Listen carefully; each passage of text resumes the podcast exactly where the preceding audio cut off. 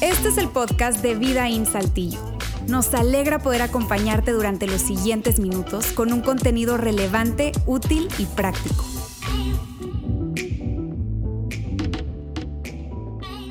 En 70 días mi esposa y yo estaremos cumpliendo 18 años de casados ya, felizmente casados y hemos eh, tenido un matrimonio muy, muy bueno, con sus altas y sus bajas, pero en algún punto de nuestro matrimonio yo debo confesar, y es que tuvimos un punto bajo, muy, muy bajo diría yo. Eh, nosotros como matrimonio desde que nos casamos, desde antes de casarnos, erradicamos la palabra divorcio. Esa palabra la quitamos de nuestro diccionario, no ha sido, ni es, ni será una opción para nosotros, pero sí debo confesar que en algún punto de nuestro matrimonio fue un momento bastante fuerte el que pasamos. Recuerdo un viernes en la mañana, estando eh, en, nuestro vehículo, platicando incluso de una posible separación. Y en ese momento eh, nunca habíamos hablado tan fuerte en ese sentido y, lo que teníamos en nuestro matrimonio era una brecha, algo que nos separaba totalmente de su persona y mi persona.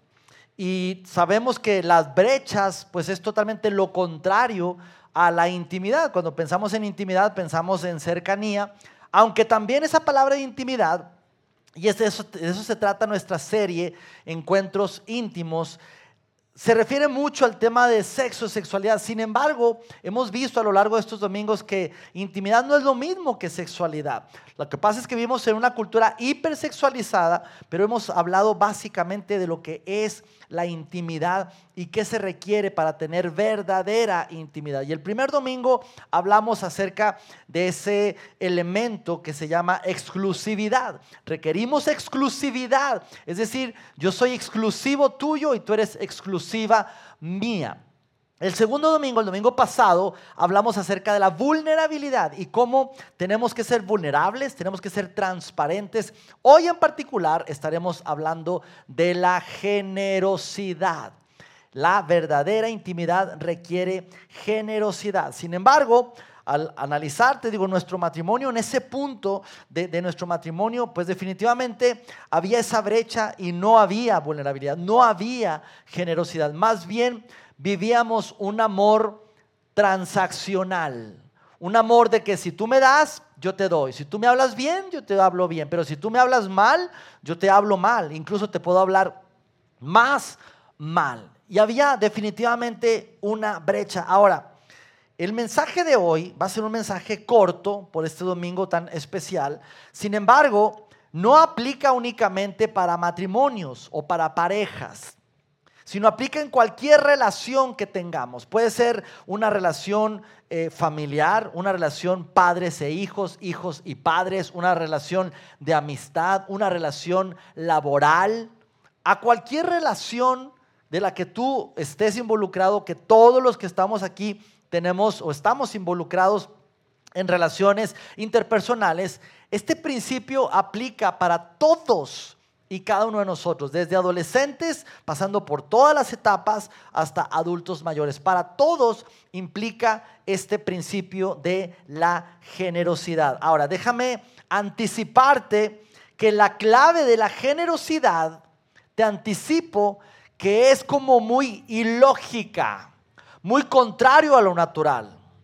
Vas a escuchar el consejo que hoy vamos a aprender, que es diferente a lo natural. Y lógico se podría decir.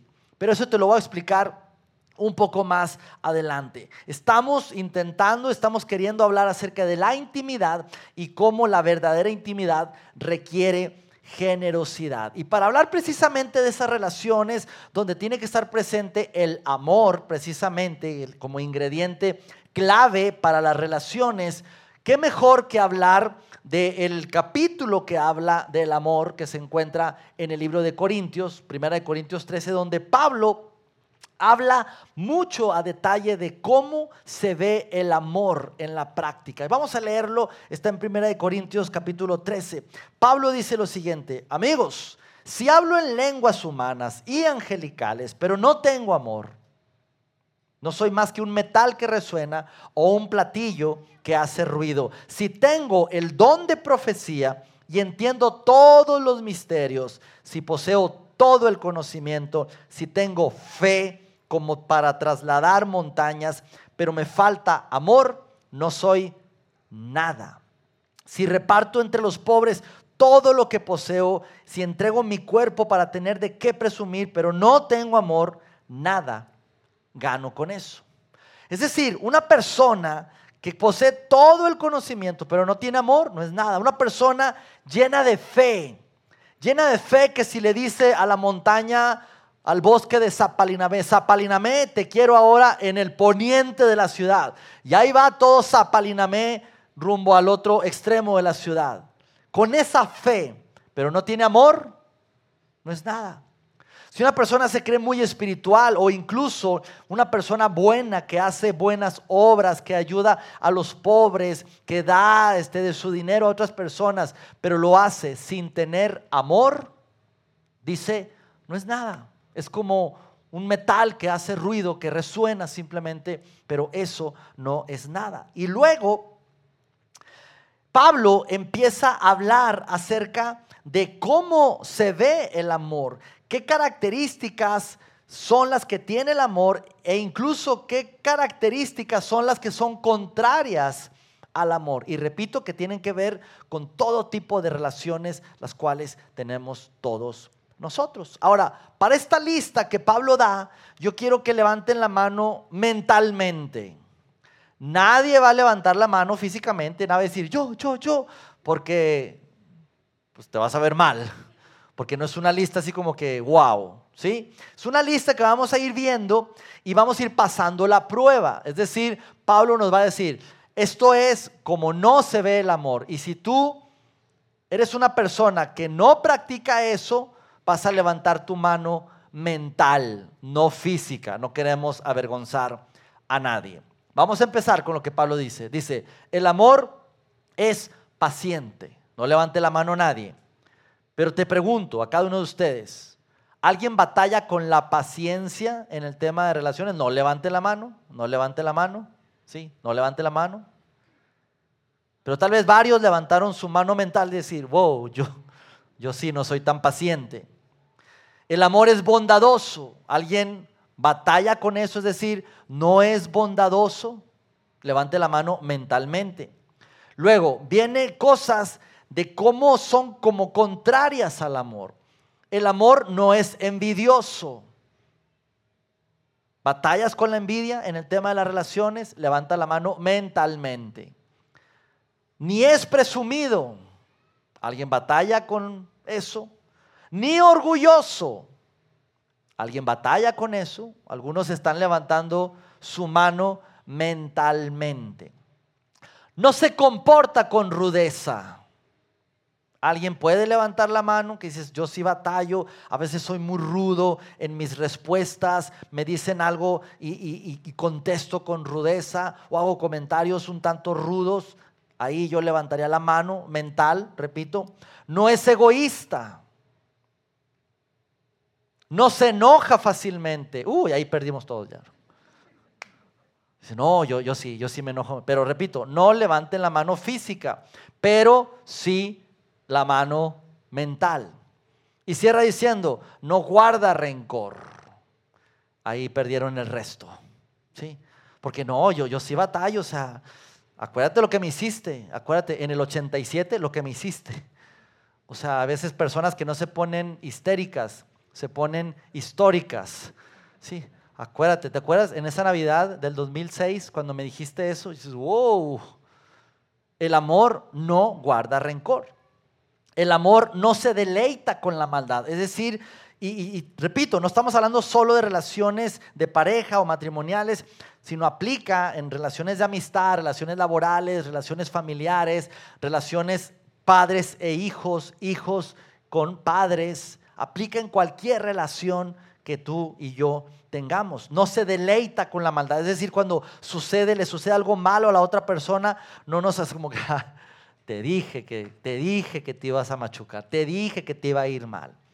El verdadero amor no se deleita en la maldad, sino se regocija en la verdad. Es decir, le gusta las cosas cuando son verdaderas. Y si tú te pones a pensar en toda esta lista que Pablo está describiendo del amor, en toda ella se requiere generosidad.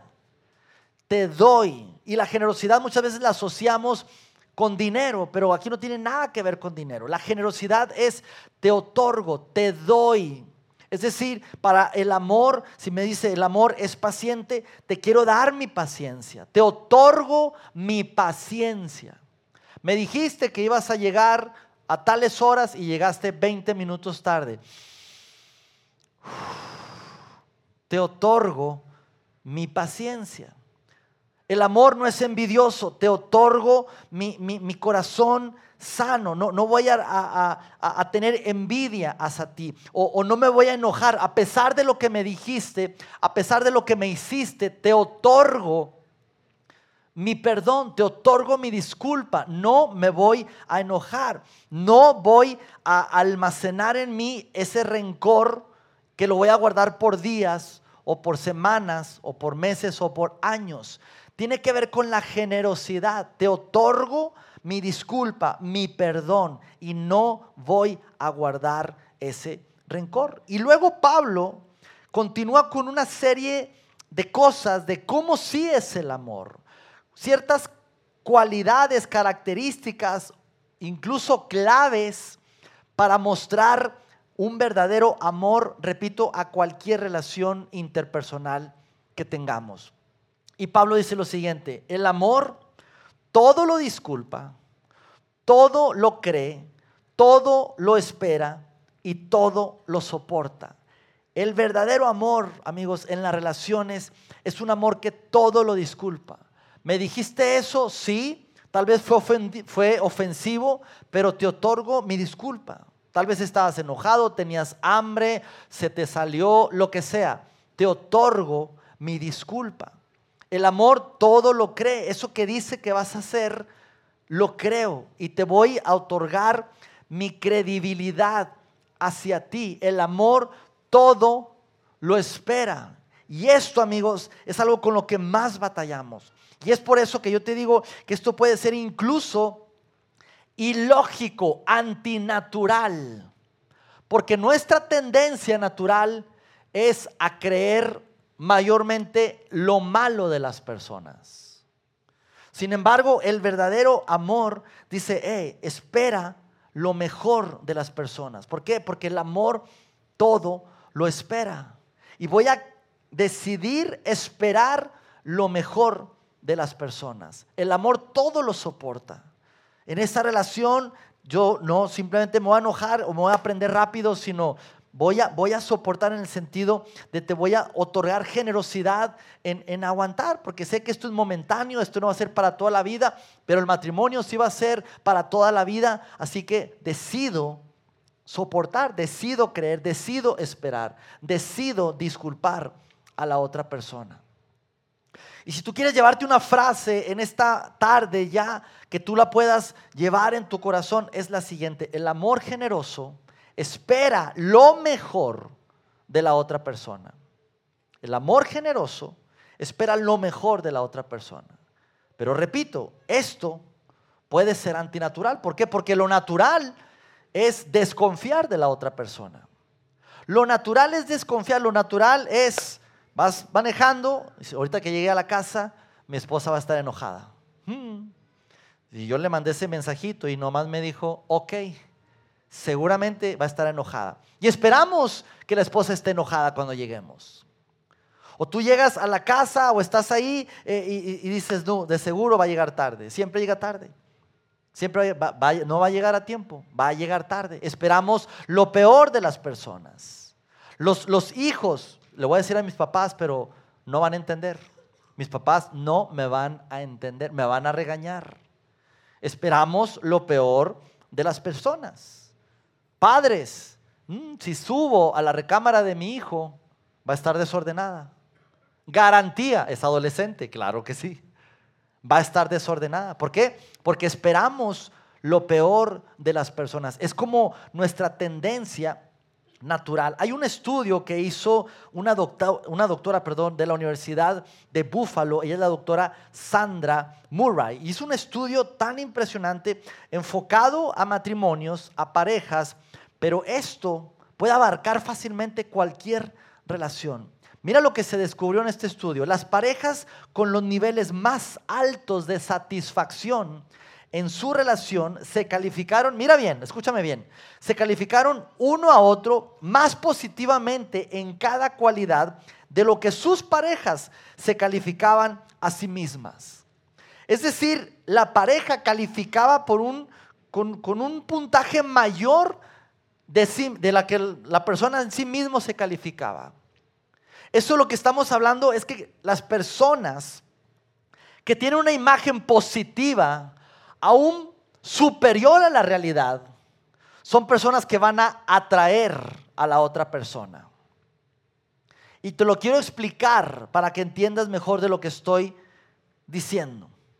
Si tú dices, sabes, tal vez estás con tus amigos, con los compadres, y dices algo como, oye, eh, sabes, nosotros estamos ahí con presupuestos, pero yo quiero decirte que mi esposa es una muy buena administradora. Y tu esposa, ¿yo? Y tú hablas bien de tu esposa, es decir, ella, ella eh, eh, ha venido batallando, pero la verdad es que últimamente ella maneja eh, la administración súper bien, o sea, ve los mejores precios y, no gasta en cosas que, que no debe comprar. Dices tú, órale. Y entonces la esposa se va a sentir más atraída hacia ti. Estás hablando incluso de manera positivamente idealista de cómo realmente es. Pero eso atrae a las personas. Y repito, es algo incluso antinatural, porque lo natural es, nombre, es una gastalona. pero si empezamos a hablar de manera positiva, imagínate tú estando en una reunión y está tu esposa o, tu pareja con, con otras mujeres y dice, no hombre, mi esposa, mi esposo, perdón, mi esposo es súper detallista conmigo. Y tú estás así como, órale, ¿yo? Creo que el último post con Te amo fue en el 94. Sí, sí, o sea, me gusta porque en, en, pequeñas cosas yo siento sus detalles y tú estás escuchando eso o te lo dice a ti y dices tú, mi esposa me está viendo como un esposo detallista. ¿Y qué hace eso? Eso tiene la capacidad de poder transformar comportamientos. El esperar algo de la otra persona y verbalizarlo esperando lo mejor de la otra persona. Imagínate tú siendo una, una hija diciéndole a tus amigas, oye, no, mi hermano me respeta mucho con las cosas de, de mi recámara. Y tu hermano así como que, órale. Cada rato me meto y agarro sus cosas. Pero escucha a su hermana decir, es, esa imagen tiene mi hermana de mí, que yo, yo respeto sus cosas, y empieza a modificar comportamiento. Repito, esto puede ser un tanto incluso ilógico o antinatural, pero cuando practicamos el creer lo mejor de las otras personas, empieza a cambiar esos comportamientos. El problema es cuando hay esa brecha y esa es una realidad también cuando la expectativa que tenemos es diferente a la realidad, a la experiencia vivida. Y entonces tú dices, yo espero y estoy confiando en que mi amigo, mi compadre, mi esposo, mis hijos van a llegar a tiempo, van a llegar puntuales. Y resulta que no llega a tiempo, una vez más. O resulta que llega el estado de cuenta y tú decías que tu esposa era buena administrada o tu esposo y llegan cargos ahí de cosas que no eran estrictamente necesarios. O te subes a la recámara de tu hijo y ves el cuarto desordenado cuando tú le habías dicho, oye, estoy admirado o admirada de lo, ordenado que está haciendo en tu cuarto. ¿Qué pasa cuando la, expectativa es diferente a la experiencia, es decir, a la realidad? Lo que tenemos que hacer es decidir seguir confiando y esperando lo mejor de las personas. Lo mejor de las personas. Luis, pero hay una brecha enorme. Ok, entonces lo que tenemos que hacer es trabajar en cerrar esa brecha. Tenemos que cerrar esa brecha. Y cuando no puedas tú creer lo mejor de la otra persona, lo que tienes que hacer es ir con él directamente y hablar con la persona. ¿Por qué? Porque tu enfoque tiene que ser cerrar la brecha. No decidir, no, pues siempre ha sido así y siempre va a ser así y empiezo a etiquetarlo y a decir, así eso va a ser y nunca va a cambiar. Trabajemos, amigos, en cerrar la brecha, cerrar la brecha. ¿Por qué? Porque eso es lo que, lo que promueve y lo que busca la verdadera intimidad. Repito, en cualquier relación que estemos hablando. Imagínate tu jefe que le hables a uno de tus, de tus empleados y le digas, oye, yo quiero reconocerte por tu puntualidad, por tu, por tu eficacia en el trabajo. Y él sabe que está batallando con algunas cosas, pero tú pones un 10 sobre él y tú pones un estándar incluso no tan realista, pues él es un, un, trabajador fiel que está trabajando en su puntualidad y es de los hombres más puntuales que yo tengo. Y eso va a cambiar, va a empezar a cambiar su comportamiento de las personas. ¿Por qué? Porque se trata de cerrar la brecha y se trata de creer lo mejor de las personas. Y en esa crisis que estuvimos, eh, mi esposa y yo, eso fue la decisión que tomamos. Eso fue la decisión empezar a trabajar. Buscamos ayuda, buscamos consejero, ayuda profesional, estuvimos trabajando. Pero lo mejor que pudimos hacer es otorgarnos generosidad, el creer lo mejor de las personas, en no tener eh, expectativas ya preconcebidas, decir, no, hombre, otra vez va a ser, sino empezar a creer estoy cambiando, está cambiando y vamos a creer lo mejor para nosotros. Y te puedo decir que el resultado fue Maravilloso, increíble, increíble. ¿Por qué? Porque decidimos esperar lo mejor de la otra persona. ¿Por qué? Porque el verdadero amor espera lo mejor de la otra persona. Y para terminar, yo quiero que pienses por un momento en Jesús. Y si tú estás aquí y eres una persona que, que, no cree en Dios, qué padre que estás aquí, pero de alguna otra manera, esto fue lo que Jesús hizo por nosotros. Jesús vino a este mundo para traernos salvación y esperó lo mejor de nosotros. Y a pesar de que lo traicionamos, Él dio su vida por nosotros. A pesar de que le fallamos, y Jesús sigue creyendo en nosotros. ¿Por qué? Porque Dios espera lo mejor de nosotros. Eso es lo que hizo Jesús contigo y conmigo. ¿Por qué no hacer nosotros lo mismo y ser generosos con las otras relaciones, amigos, hijos, padres, parejas, vecinos, compañeros de trabajo y esperar lo mejor de las personas? Practícalo esta semana. Date estos siete días de practicarlo. Regálate estos siete días, inténtalo, esperar lo mejor de las personas. Sé consciente. Ahorita que llegue a la casa, voy a ver el supertazón y seguro va a llegar mi compadre, pero voy a esperar lo mejor de él.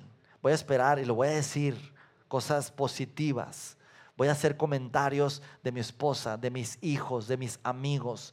Voy esta semana a esperar lo mejor de las personas. Inténtalo esta semana y practica esta cosa que es, repito, ilógica, antinatural, pero vas a disfrutar del verdadero beneficio, porque la verdadera intimidad es generosa, la verdadera intimidad otorga a la otra persona. Señor, gracias, gracias por este día, gracias Dios por esta serie, gracias porque hoy podemos aprender una vez más, Señor, principios tan prácticos de tu palabra. En esta ocasión hablando del amor y de la generosidad.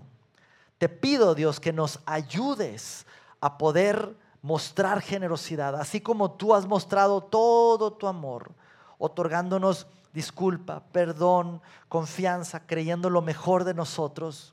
Así nosotros, Dios, esta semana poder creer lo mejor de las personas, de nuestras parejas, de nuestros hijos, de nuestros padres, de nuestros amigos, compañeros de trabajo, creer lo mejor de ellos, esperar lo mejor de ellos, poder confiar en ellos. Y si hay una brecha en algunas relaciones, poder cerrar esa brecha, Dios, y poder disfrutar de una verdadera intimidad, Señor. Te damos gracias por tu palabra tan práctica y que por incluso más allá de si alguien cree en ti o no cree en ti, el aplicar estos principios, Dios, funcionan. Estos principios en cuanto a relaciones interpersonales. Gracias, Dios. Sobre todo, gracias por tu amor hacia nosotros. De verdad, gracias en el nombre de Jesús. Amén.